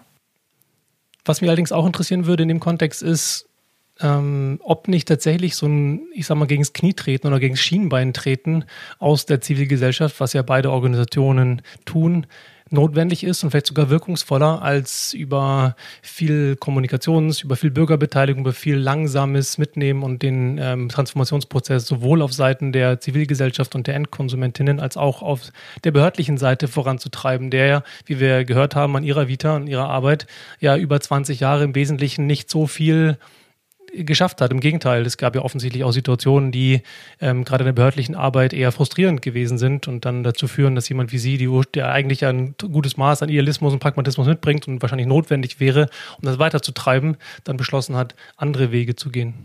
Ich würde das nicht ausschließen. Also ich glaube, es ähm, manche Impulse kann man nur dann setzen, wenn man wahrgenommen wird. Und ähm, manches, manchmal wird man nicht wahrgenommen, wenn man sozusagen sich nur in der Mühlen bewegt. Ist das verallgemeinert ausgedrückt. Das ist immer noch die Frage, kann man sich darüber streiten, wie man dieses Wahrnehmen erreicht, wie weit man da gehen muss ähm, und wo man vielleicht dann auch aufhören muss, ähm, um dann nicht wieder sozusagen ähm, wenn man das Fenster, das man selber aufgestoßen hat, wieder zu schließen. Ähm, also man kann sich sicherlich zum Beispiel über, über Danny bleibt äh, auch streiten, ob man vielleicht irgendwann auch hätte schon aufhören können, weil man hat eigentlich schon ganz schön viel bewegt. Oder ob man bis zum letzten Baum sagt, ähm, äh, mit diesem Baum stirbt äh, die Klimawende und die Verkehrswende. Jetzt etwas übertrieben ausgedrückt, auch das. Ähm, und dann meinetwegen auch noch äh, die Grünen in Hessen praktisch an den Pranger stellt, weil sie in dieser praktisch gefangen in dieser, ähm, wo man ja auch sein kann, in diesen äh, Zwängen zwischen Pragmatismus und dem, was man will, vielleicht ähm, dann eigentlich allein zu lassen oder möglicherweise auch noch vor die Wand rennen zu lassen. Das ist dann irgendwann für mich, hat man dann fast überzogen und wie gesagt, das Fenster geöffnet. Durch den Impuls, durch das wahrgenommen werden, droht man dann sozusagen die Chance zu verlieren, die man dadurch vielleicht erst eröffnet hat. Auf der anderen Seite, um dagegen zu halten, ist ja auch ein notwendiges Verständnis für die Randbedingungen von Politik beispielsweise, vielleicht das Mögliche, was aufgrund von Industrieinteressen und so weiter in der, in dem Beispiel, ähm, habe ich auch mit Marion Thiemann ja von Greenpeace drüber gesprochen, einer Folge, ähm, also die sozusagen das Verständnis der, der Motive, das zu tun, wie beispielsweise einen Wald abzuholzen, ja sehr gegensätzlich ist zu dem eigentlichen Ziel eben wirklich bis zum letzten Baum zu kämpfen, um klarzumachen, dass wir eigentlich nicht mehr über ein Ob sprechen müssen, sondern eigentlich eher ein Wann im Sinne von wann geht es los, dass wir konsequent dem Klimawandel nach uns verhalten. Ja, also man wir sind natürlich zu spät, mit vielen sind wir zu spät. Und ich meine, der dass die entscheidende Botschaft, die eigentlich vom, vom, vom Danny und von dem Aufmerksam machen auf den Dannenröder Forst ausgeht, ist, ihr müsst eigentlich sofort ähm, den Bundesverkehrswegeplan auf den Prüfstand stellen. Ihr müsst die vielen der, äh, die A49 ist nicht mehr zu verhindern. Ihr müsst aber die vielen Autobahnen, die jetzt gerade im Planverstellungsverfahren sind, wo die Planung vorbereitet sind, wo vielleicht noch keine Rechtskraft ist, die vielen, vielen anderen Projekte, die vielleicht noch viel, viel schlimmere Auswirkungen haben als die A49, ähm, da muss man jetzt eigentlich rangehen. Und gleichzeitig finde ich, muss man auch, das ist dann vielleicht nicht unbedingt die Aufgabe von, von den Aktivisten da vor Ort, aber ein Stück weit auch, ähm, die Leute nicht ausschließen, die sich von diesem Projekt etwas erhofft, etwas erhofft haben und immer noch erhoffen. Ich meine, ich bin, habe in Nordhessen lange gelebt und ich kenne auch dieses Projekt schon sehr, sehr lange. Und ähm, es ist halt ein Thema, wenn die LKWs da durch die Ortsdurchfahrten ähm, dröhnen und wummern, die man nicht von heute und morgen weghaben wird. Und wo man natürlich andere Politiken hätte früher verfolgen können, auch Alternativen zu 41 hat man aber nicht gemacht. Ähm, das ist auch ein Problem der Vergangenheit. Ähm, und ich glaube, wenn ich diese Leute auch mitnehmen will, muss ich auch gucken, wie kriege ich das hin. Wie gesagt, das ist vielleicht nicht unbedingt die Aufgabe der Aktivisten, sondern vielleicht eher andere Akteure in dem Themenfeld. Ähm, äh, und dass man auch strategisch sagt, wir brauchen ein Symbol. Das ist jetzt der Danny. Und den pushen wir richtig hoch, so gut es geht. Kann ich strategisch auch verstehen. Aber wie gesagt, ich glaube, irgendwann muss man dann aber auch wieder die Kurve kriegen ähm, um auch mit den Leuten zu reden, ähm, die man auch braucht, auch wenn sie vielleicht anderer Auffassung sind und eben auch ähm, die Kurve zu kriegen, dann wieder, wo kann ich jetzt welche Stellschrauben jetzt verändern, um andere, um spät Dinge, die noch nicht so weit sind, zu verhindern an dem Beispiel sehen wir aber, dass wir uns ja nicht einig sind über die Ziele letztendlich, weil für manche ist, ist der, der Geräuschpegel und der Lkw-Verkehr äh, das oberste Ziel, den zu reduzieren und für andere ist eben das oberste Ziel beispielsweise einen Wald zu beschützen. Also es sind ja sehr das ist eine sehr plakative Darstellung von Prioritäten. Ja, ich glaube, glaub, wobei die Menschen, glaube ich, durchaus häufig auch differenzierter denken. Ähm, und ich glaube nicht, dass alle denken, wir wollen keinen Lkw-Verkehr haben, also muss der Wald weg ähm, sondern sie auch über Alternativen nachdenken würden. Diesen, diesem Fall sozusagen wir müssen ja nicht unbedingt nur in dem Beispiel. Ja. Es gibt ja doch viele andere Beispiele, wo das Thema einer Ziel, Zielvorstellung nicht ganz klar ist. Beispielsweise wurde ja in Pankow in Berlin wurde eine Umfrage gemacht. Da wurde gefragt, was man mit den frei werdenden Plätzen, also den Parkplätzen eigentlich machen will. Und letztendlich gab es auch eine Pattsituation zwischen ähm, der Position zu sagen, wir brauchen eigentlich mehr Parkplätze, weil wir eh unseren Parkauto gar nicht abstellen können. Wir fahren jeden Abend 20 Minuten in die Gegend oder so. Und andere sagen, nö, wir wollen genau diese Fläche nutzen, um die für, für eine Spielstraße oder vielleicht für Begegnungsflächen oder was auch immer dann zu nutzen. Also wir sehen ja, wir haben tatsächlich kein gemeinsames Verständnis eines Zielbildes, wo wir hinwollen. Weil wir da, gerade was den öffentlichen Raum angeht, natürlich immer sehr subjektive Interessen haben. Je nachdem, wie wir bislang den Raum genutzt haben oder ähm, was uns fehlt. Ähm, und wobei das ja eine sehr ähm, kurz gefasste Diskussion ist, weil sie sich wirklich sehr auf das Heute und das Jetzt bezieht. Und sozusagen das noch nicht verlinkt mit einer etwas vielleicht grundlegenderen ähm, Vision, wie sich eine Stadt auch ändern kann und was ich denn vielleicht auch selber davon haben kann, wenn äh, der Stellplatz nicht mehr direkt vor meiner Haustür ist. Ähm, ich meine, gerade Parkraumbewirtschaftung ist ja so ein klassisches Thema, was ja auch direkt damit zusammenhängt, ähm, wo man, glaube ich, gut auch eine Story mit erzählen kann. Ähm, was für einen Gewinn habe ich ähm, wenn eben nicht jeder mehr den kostenlosen Stellplatz vor der, vor der Haustür hat, sondern wie kann ich den Raum, den ich ja selber auch mitnutze, auch als Autofahrer mitnutze, aber auch nicht nur als Autofahrer nutze, dann vielleicht mit anderen Qualitäten auch ganz anders erleben. Auch vielleicht für meine Familie oder wie auch immer. Und ich glaube, da gibt es auch Beispiele, ähm, wenn man eine positive Botschaft damit verknüpfen kann, ähm, dann die Akzeptanz auch eine deutlich andere ist. Und wenn ich diese positive Botschaft vielleicht auch noch gemeinsam irgendwie arbeiten kann, dass ich nur vorgesetzt bekomme, sondern selber eine Gelegenheit habe, ähm, da meine eigenen Bedürfnisse mit unterzubringen, dann ist es vielleicht noch mal besser.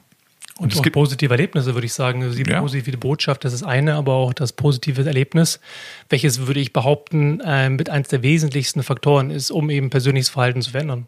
Und da sind wir wieder bei der sensitiven Mobilitätskultur, die ja gerade solche Erlebnisse auch ähm, und die sichtbar werden von positivem Erleben, ähm, Wandel dann ja auch unterstützen will, das in die Breite bringen will mit den Projekten, die sie fördert. Ähm, bei den positiv, positiven Erlebnissen gibt es ja zum einen eben Reallabore, Verkehrsversuche ähm, vielerlei Art, die Gott sei Dank ähm, stattfinden. Aktuell die Friedrichstraße in Berlin ist ja einer der prominentesten, zumindest gerade so in der Hauptstadt, aber eben auch in Deutschland. Was mich aber interessieren würde, ist, welche Rolle Sie beimessen ähm, von kulturellen Produkten, die ähm, ein Erlebnis schaffen können oder zumindest ein Gefühl schaffen können, um wegzukommen von diesem, von dieser sehr rationalen, faktenorientierten CO2-Parkplatzbewirtschaftung, irgendwie Steuerfragen, äh, monetäre Art, Finanzanreize und so weiter. Also eine sehr, sehr faktische Diskussion hin zu einer etwas emotionaleren ähm, Diskussion. Also die Frage war, welche, welche Rolle Medien, Kunst, ähm, Kultur, Produkte dort schaffen können? Also Sie können, glaube ich, sicher auch zu diesem Thema Zukunftsbild ähm, fassbar machen, sicherlich beitragen. Ähm, ich meine, es gibt ja äh, gerade in jetzt während der EU-Ratspräsidentschaft e der, der Deutschlands gibt es ja in Berlin gerade so eine Ausstellung ähm, Living the City, die man momentan ja leider nicht angucken kann ähm, die versucht, unterschiedliche Zukunftsbilder von Stadt ähm, mal auf eine sehr zugängliche Art in einem sehr interessanten Ort, im Flughafen Tempelhof, ähm, den Menschen nahezubringen. Wobei immer noch die Frage ist, erreicht man damit mehr als die Architekten, Stadtplaner, NGO-Community und tatsächlich die normalen Menschen, da habe ich noch ein bisschen so meine Zweifel. Wieso? Woher kommen die Zweifel? Ich war jetzt, ich meine, ich war einmal da, ähm, es war ziemlich leer. Ähm, und meine, die Ausstellung ist besprochen worden in den Feuilletons. Ähm, aber ich habe immer noch das Gefühl, dass ein Diskurs zur Zukunft der Stadt, ähm, dass wir den brauchen, und dass eigentlich alle daran, daran mitdiskutieren sollten, sehr wenig im öffentlichen Bewusstsein ist und dass man da auch solche Dinge dann, glaube ich, häufig nicht wahrnimmt, selbst wenn man sich vielleicht dafür interessiert. Also das ist eine subjektive Wahrnehmung. Man müsste wahrscheinlich mal Besucherbefragungen machen, um herauszukriegen, wer geht denn wirklich in solche Ausstellungen rein, wer nimmt das wahr. Ähm, dann kann man vielleicht ein bisschen auch überlegen, was muss ich noch machen, um solche Kreise auch zu erreichen.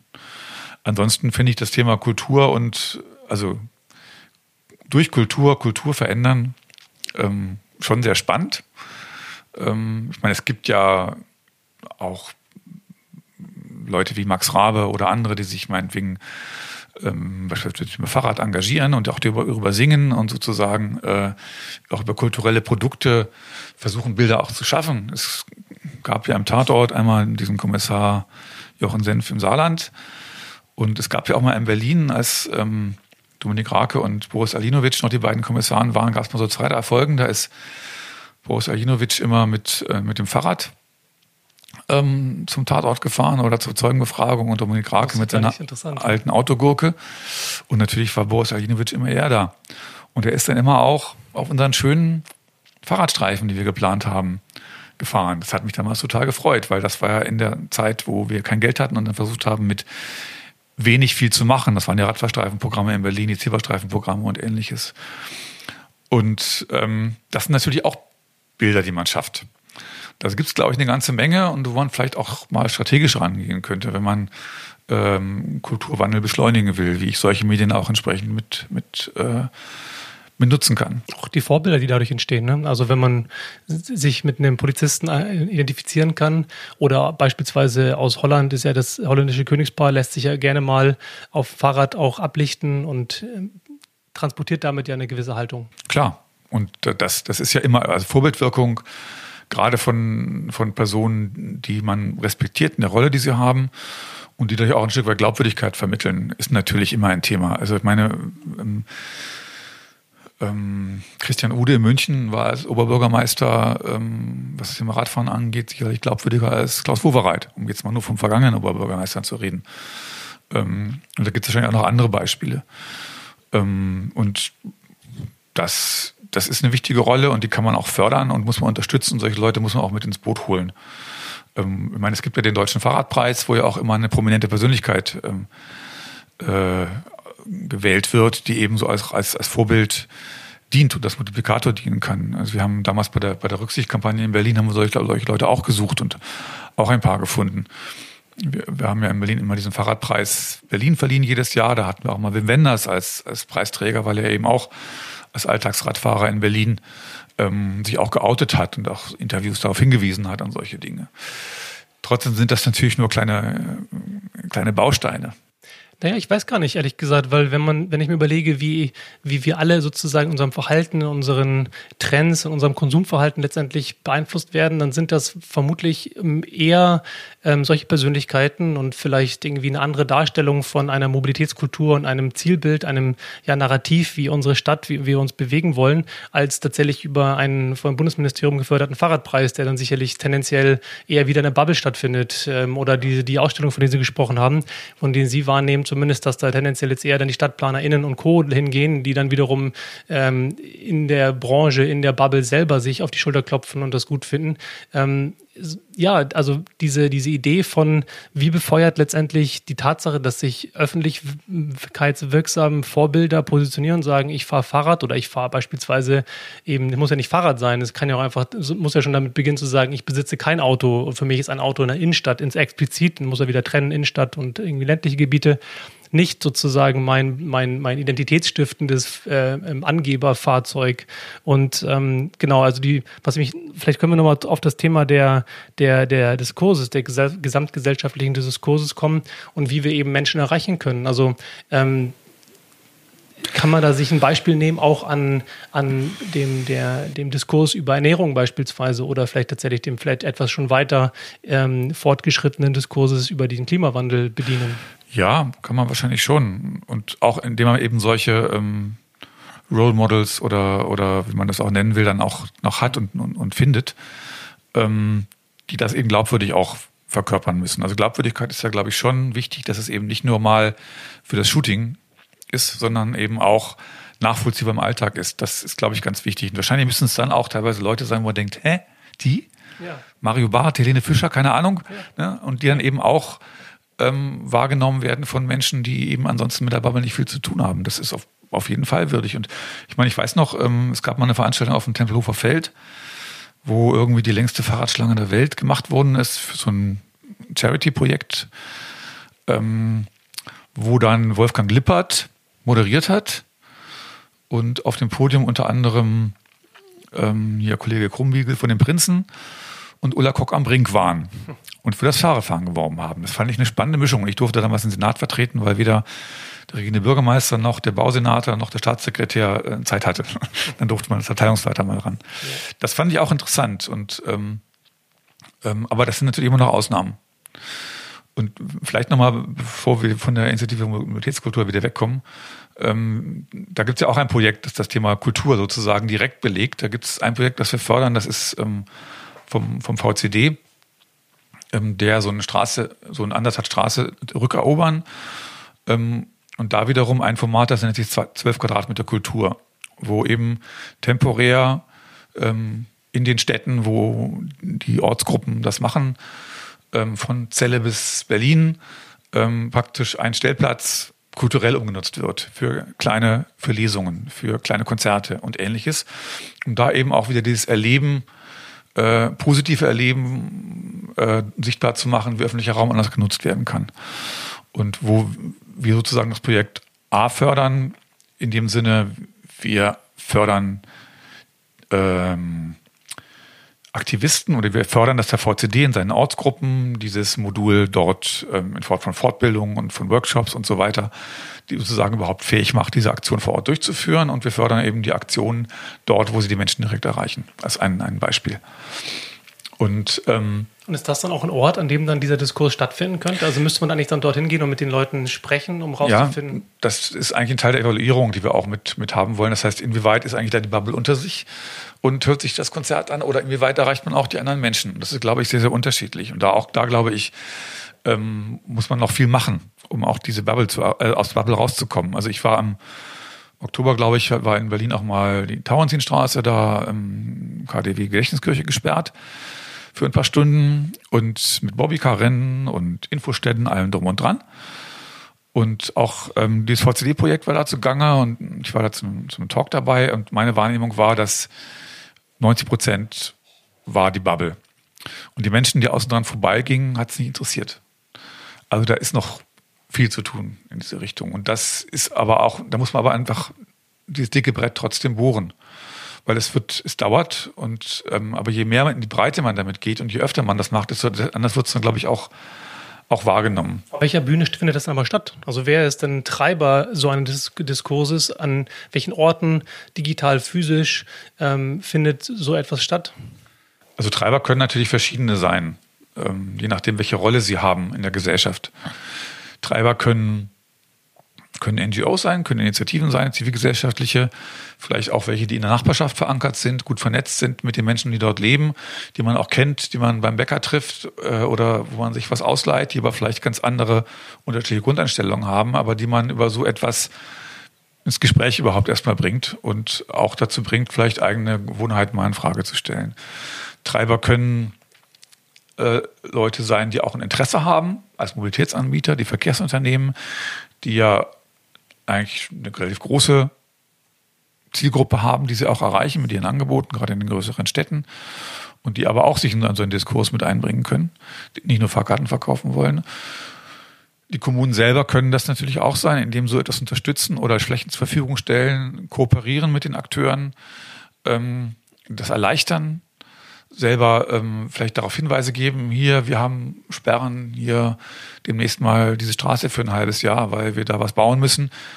Wir können doch mit der Fläche mal was anderes machen. Wer macht mit? Da gibt es, glaube ich, eine ganze Menge. Und das sind wir, glaube ich, gerade erst am Anfang. Ähm, und da ist, glaube ich, ganz viel vorstellbar. Und vieles, was vielleicht noch gar nicht wissen. Dazu gehört vielleicht auch noch die Mitverbank zu tun, die wir vorhin hatten. Oder es äh, können auch nur Bänke sein, die einfach schlicht und einfach den, den Aufenthalt im öffentlichen Raum ähm, erleichtern und dann auch merken, eigentlich ist es schön, ganz hier zu sitzen. Und es wäre noch schöner, hier zu sitzen, wenn hinter mir nicht noch die beiden Autos parken würden. Vielleicht kann man da auch noch was machen und so Dinge auslösen. Und das will eben diese Initiative ähm, auch machen. Und wenn ich dann noch ein bisschen Werbung machen darf, wir bereiten gerade einen, einen, einen Pitch vor. Also wir haben momentan vier Projekte, den ich noch ein fünftes fördern wir mit einer gewissen Breite. Wer das will, kann das auf, das auf der Webseite auch sich das anschauen. Und wir machen gerade einen Pitch, ähm, also wir bereiten ihn gerade vor, weil wir jetzt neue Projekte suchen, die wir fördern wollen, wieder für einen Zeitraum von maximal zwei bis drei Jahren. Äh, mit einer Fördersumme, die liegt so, soll im Regelfall so um den mittleren fünfstelligen Betrag pro Jahr liegen, kann auch weniger sein, also es muss jetzt nichts ganz Großes sagen, wo wir vor allem uns mit dem Thema ähm, ländlicher Raum und Pendlerverkehr beschäftigen wollen. Ähm, wo es also darum geht, Projekte zu finden, die wie auch immer ähm, sich da Projekte schon machen oder gerne auf den Weg bringen wollen, die es ermöglichen, auch ohne Auto ländlichen Raum mobil zu sein, vielleicht auch Mobilität für ähm, sonst mobilitätseingeschränkte Personengruppen wie alte Menschen auch auf dem, auf dem Lande sichern, die aber auch im Pendlerverkehr vielleicht ähm, es erleichtern, nicht das eigene Auto zu nehmen. Ähm, und das kann alles Mögliche sein. Kann sich mit dem öffentlichen Raum beschäftigen, kann mit äh, der Frage, noch bestimmte Infrastruktur äh, vor Ort noch aufrechtzuerhalten sein, können intermodale ähm, äh, Ansätze sein, aber auch multimodale ähm, Menschen multimodaler in ihren Mobilitätsmöglichkeiten vor Ort zu machen sein. Da ist alles möglich und ähm, wir bereiten gerade den Aufruf vor. Wird wahrscheinlich Ende Januar, Anfang Februar 2021 rauskommen und dann kann man sich bewerben und die Projekte, die wir selber für am vielversprechendsten halten, Dutzend vielleicht, ähm, werden wir dann einladen zu einem wahrscheinlich digitalen Pitch Day und danach dann ein paar Projekte aussuchen, die wir dann fördern wollen auf, auf. Auf jeden Fall bewerben, würde ich sagen, an der Stelle. Klingt definitiv nach einer guten Gelegenheit. Ich bin noch nicht so ganz fein mit der, also für mich noch nicht so ganz klar geworden, wie dieser Diskurs ähm, stattfinden kann, beziehungsweise vielleicht auch, um es klarer zu formulieren, ähm, wie eine, ein mögliches Verpuffen vielleicht von vielen kleinen ähm, Initiativen, die ja schon tatsächlich existieren, ähm, wie die ähm, wie dieses Frustrationsgefühl, wenn die verpuffen, wie wir das verhindern können, um einfach zu, zu, zu helfen dabei, dass es mehr davon gibt, dass die sich immer irgendwann auch vernetzen, um dann tatsächlich die notwendige Größe und Sichtbarkeit zu bekommen, um wirklich was zu verändern, dann wirklich auf nationaler Politik, Ebene der Nationalpolitik. Also ich habe nicht für alles Rezepte, hätte ich gerne, aber habe ich nicht. Es ist das Thema des Kurses finde ich mit das Schwierigste, aber auch das Wichtigste. Und wenn ich da wüsste, wie es geht, dann wäre ich wahrscheinlich ein gemachter Mann. So. Ähm, ich glaube, Vernetzung ist ein wichtiges Thema. Ich glaube, da läuft ja auch teilweise wiederum seitens der NGOs eine ganze Menge, Changing Cities und andere, die ja auch, wenn man so will, ein bisschen auch vernetzen, vernetzend wirken. Ähm, da kann sicherlich auch teilweise die öffentliche Hand unterstützen. Ähm, es gibt ja jetzt ganz frisch dieses, dieses NACOMO, dieses nationale Kompetenznetzwerk nachhaltige Mobilität, das sich momentan ja sehr stark erstmal an die Kommunen richtet. Auch da ist Vernetzung, glaube ich, wichtig und auch Vermittlung wichtig, aber ähm, das muss ja nicht dabei stehen bleiben. Das kann ja auch zur Vernetzung zwischen Kommunen und NGOs irgendwie beitragen, um da auch Akteure sich finden können und gemeinsam was auf den Weg zu bringen. Ähm, das, ein zweiter Aspekt wäre, ähm, so ein temporäres Projekt muss nicht immer ein temporäres Projekt bleiben. Es kann ja auch vielleicht verstetigt werden, wenn es sich bewährt hat. Da ist dann auch die Kommune gefordert, dass sie dann sagt, wir finden das gut und wir möchten gerne, vielleicht am gleichen Ort, aber vielleicht oder an einem anderen Ort, ähm, das dauerhaft machen, weil es einfach ein Fortschritt ist für diese Stadt. Ähm, das kann kleine Projekte sein, es kann große sein. Es ist auch dann noch die Frage, ob man dann ähm, gleich sagt, wir wollen auf jeden Fall, dass es verstetigt wird, oder ob man vielleicht erstmal noch ein bisschen abwartet, wie läuft es denn wirklich, um dann nicht auch wieder Leute vornherein erstmal zu verschrecken. Ein dritter Punkt ist, ähm, man muss, glaube ich, auch in die Bereiche gehen, wo man ähm, näher dran ist an den Leuten, die noch nicht so zugetan sind, der Verkehrswende. Vieles findet momentan halt immer noch sehr stark in den Innenstadtbereichen statt oder in den Bereichen, wo halt die Klientel wohnt, die ähm, auch vergleichsweise offen ist, die vielleicht auch vergleichsweise erprobt ist im zivilgesellschaftlichen Engagement, die bei Beteiligungsverfahren auch mitmacht und nicht einfach nur stumm dabei sitzt und sich vorübergehen lässt. Das ist aber natürlich nur ein kleiner Teil der Gesellschaft. Und es ist vielleicht auch der Teil der Gesellschaft, der sich noch am ehesten schon so verhält, wie wir das uns wünschen. Aber Beispiel Berlin, vorhin schon mal gesagt, mehr als zwei Drittel der Gesellschaft wohnt außerhalb des S-Bahn-Rings. Mit ganz anderen Problemlagen, mit ganz anderen Lebenssituationen die muss ich auch adressieren. Und ich muss bei diesem Diskurs, ähm, muss ich auch solche Lebenssituationen mit berücksichtigen, weil das auch gerade Lebenssituationen sind, wo Menschen eher Angst vor der Veränderung haben, dass man ihnen etwas wegnimmt. Und wenn ich darauf nur reagiere, ja, es muss aber sein, weil wir brauchen es für den Klimawandel, kriege ich den nicht mit ins Boot.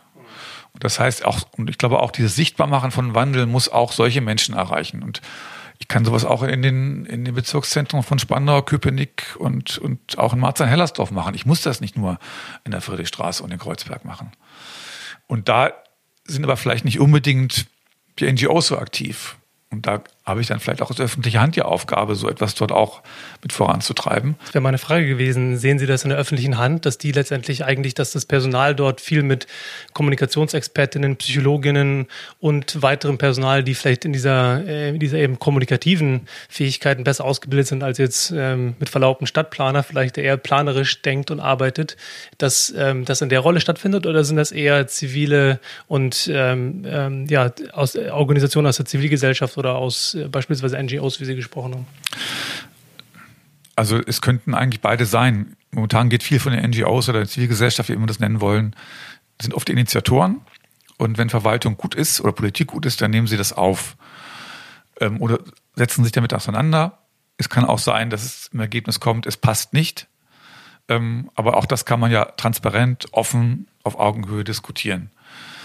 Ähm, ich glaube aber schon, dass Verwaltung sowas auch mit initiieren kann oder vielleicht auch sollte. Und da fehlt es natürlich an Kompetenzen und auch an, an, an Ressourcen. Ähm, Ressourcen für Beteiligung und Kommunikation fallen immer, wenn es knapp wird, das erstes hinten runter. Das ist leider immer noch so.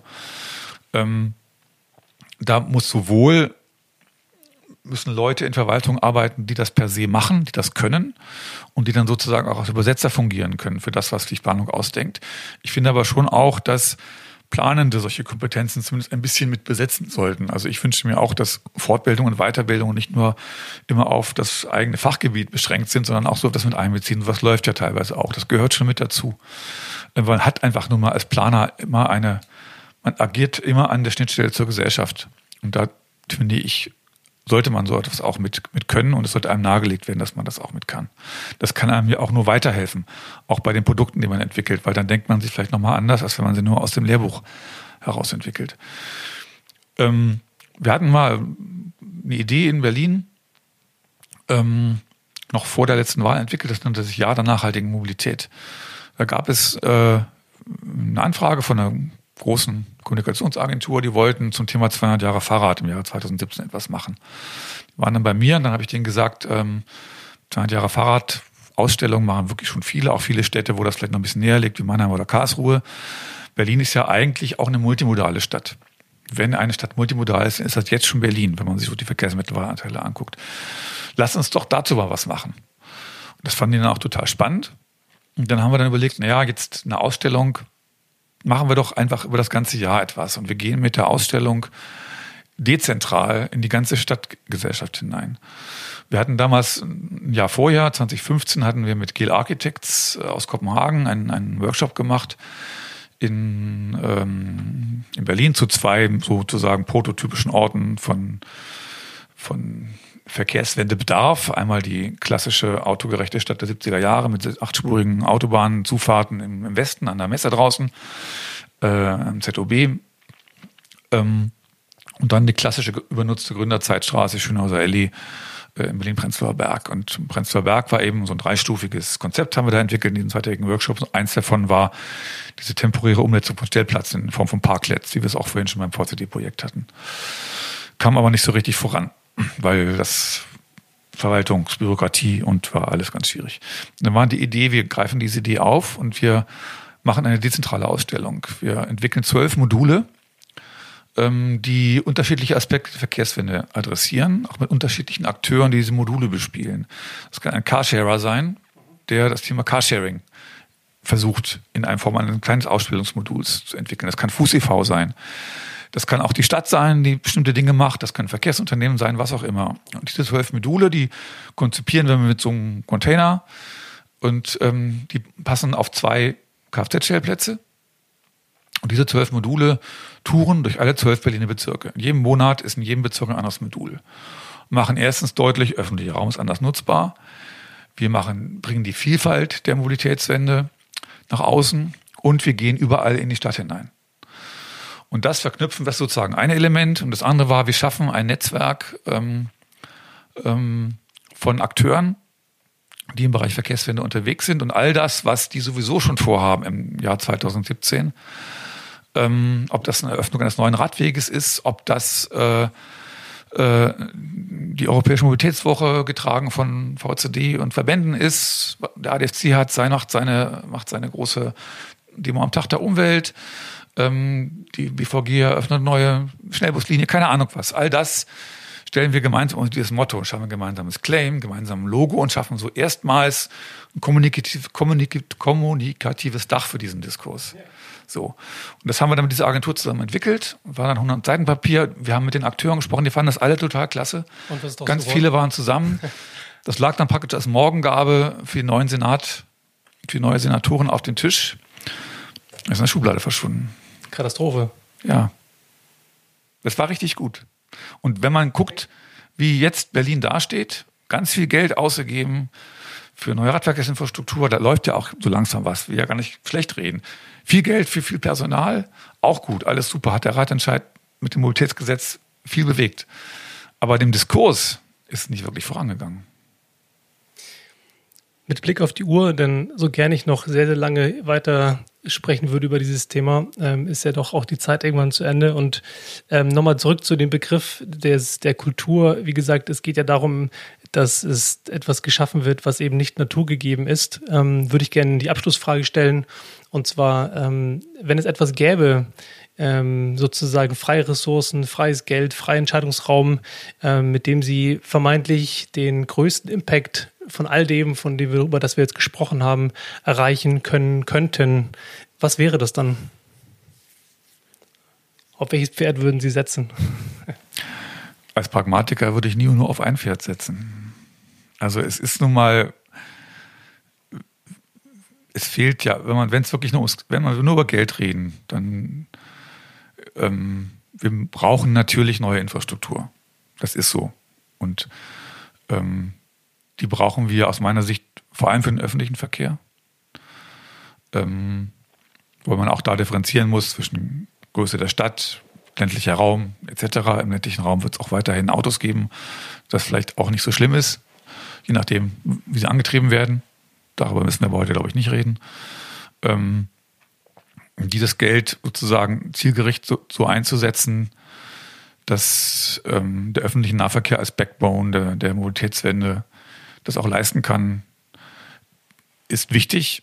Das aber eben gezielt, ähm, strategisch ausgerichtet und strategisch verknüpft, vor allem auch mit der Siedlungsentwicklung, mit der Stadtentwicklung, ähm, sodass ich dann auch tatsächlich, wenn ich neue Quartiere baue, die Straßenbahn schon da ist und die Menschen dann die von vornherein nutzen. Ähm, das ist das eine. Das zweite ist, ähm,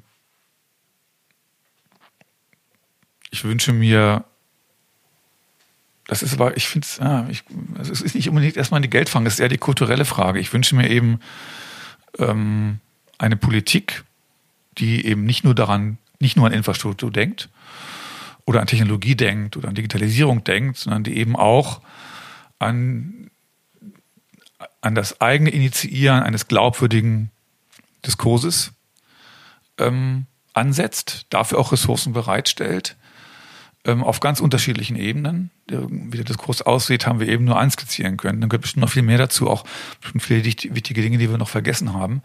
Dafür Ressourcen bereitstellt, dafür auch ähm, mit Medien arbeitet, Medien nutzt und Medien unterschiedlicher Art nutzt und die ganze Breite der Gesellschaft inklusive der Kultur mit ins Boot holt, um gemeinsam dann sozusagen dieses Pferd zu wuppen. Und das kann ja auch eine Dynamik entwickeln. Und das kann, glaube ich, auch Spaß machen und kann auch ähm, äh, uns aus diesem Katastrophenverhinderungsdiskurs Duktus hinauskriegen, in was Positiveres hinein. Und ähm, da braucht man natürlich vielleicht nicht so viel Geld wie für eine U-Bahn-Strecke oder für eine Autobahn durch den Dannröder Forst oder wie auch immer. Ähm, man muss es nur mal angehen. Und da, das wäre tatsächlich so ein Weihnachtswunsch auch.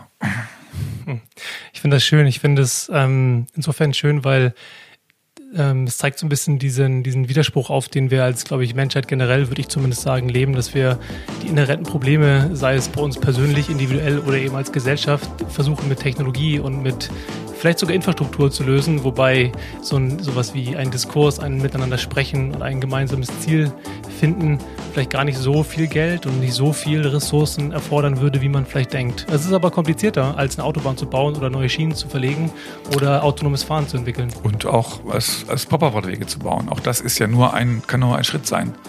Wir haben ja vorhin über das Thema ähm, auch ja, Stadtqualität oder Schönheit auch gesprochen. Und ich glaube, eine schöne Stadt ist nicht eine Stadt, wo jede Verkehrsart ihre eigene Fläche hat und sich nur darauf bewegt. Erstens ist die Fläche im Regelfall nicht da.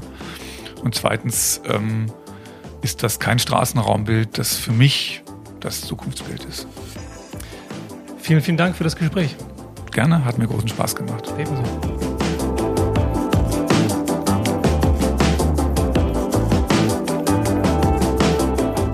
Vielen Dank fürs Reinhören.